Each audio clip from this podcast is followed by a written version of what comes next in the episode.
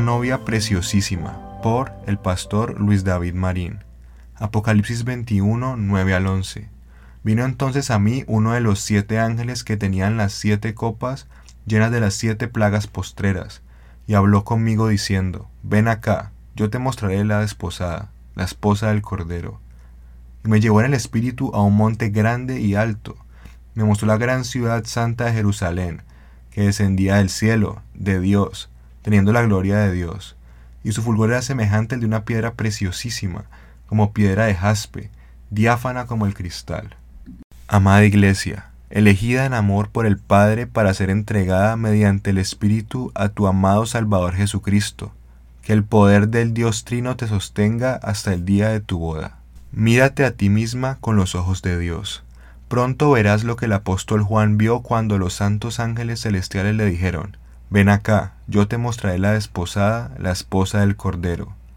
Ahora mismo quizás te ves en el espejo y te percibes manchada y desarreglada, Quizá te sientes débil, atribulada e imperfecta. Pero iglesia, reflexiona en estas preguntas. ¿Cómo lucías en esa gloriosa visión? ¿Qué dijeron de ti los santos ángeles? ¿Qué vio el sabio apóstol? ¿Qué les mostró el Espíritu? ¿Cómo lucías mientras descendía del cielo? Las escrituras nos dicen que descendías con hermosura, revestida de la mismísima gloria del Dios Trino. Apocalipsis 21:11. Las escrituras nos dicen que descendías radiante, como un fulgor semejante al de una piedra preciosísima. Te animo a verte con los ojos que Dios te ve, y caminar con toda seguridad y honor en un mundo que busca humillarte cada día. Levanta tu cabeza. Ánimo, preciosa iglesia. Eres preciosísima como piedra de jaspe, diáfana como el cristal. Ánimo, glorioso pueblo.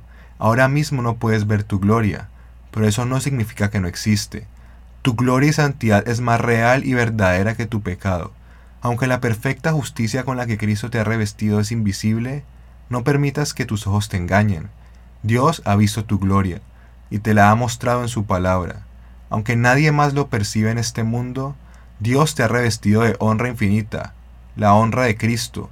Aunque todos a tu alrededor te humillen, pronto serás exaltada con tu amado. El esposo está cerca. Recuerda sus amores. Mientras esperas al novio, amada iglesia, recuerda sus amores y proezas. Recuerda que estabas muerta y Cristo te otorgó su propia vida eterna. Recuerda que estabas condenada y Él te otorgó perdón. Recuerda que eras una esclava humillada y Él te redimió con su sangre para hacerte una esposa purificada y honrada. Ustedes en otro tiempo no eran pueblo, pero ahora son el pueblo de Dios. No habían recibido misericordia, pero ahora han recibido misericordia. Primera de Pedro 2.10 Recordamos el Evangelio cada día y congreguémonos cada semana para celebrarlo y renovar nuestra débil fe hasta que veamos su rostro juntos.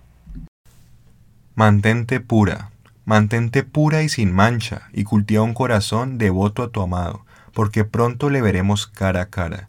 Ora y ayuna, no sea que el novio te encuentre escaseando de devoción por él, como encontró a las cinco vírgenes que se quedaron sin aceites en sus lámparas en Mateo 25, 1 al 10. Y cuando Cristo, nuestra vida, sea manifestado, entonces ustedes también serán manifestados con Él en gloria. Colosenses 3:4.